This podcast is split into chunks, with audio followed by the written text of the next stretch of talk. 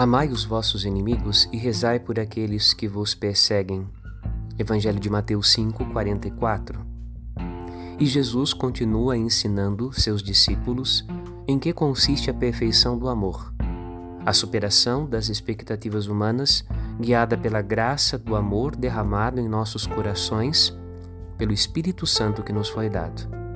Não é apenas uma questão de fazer diferente dos outros, mas de ser diferente ser e viver como filhos e filhas de Deus no mundo a caminho do céu.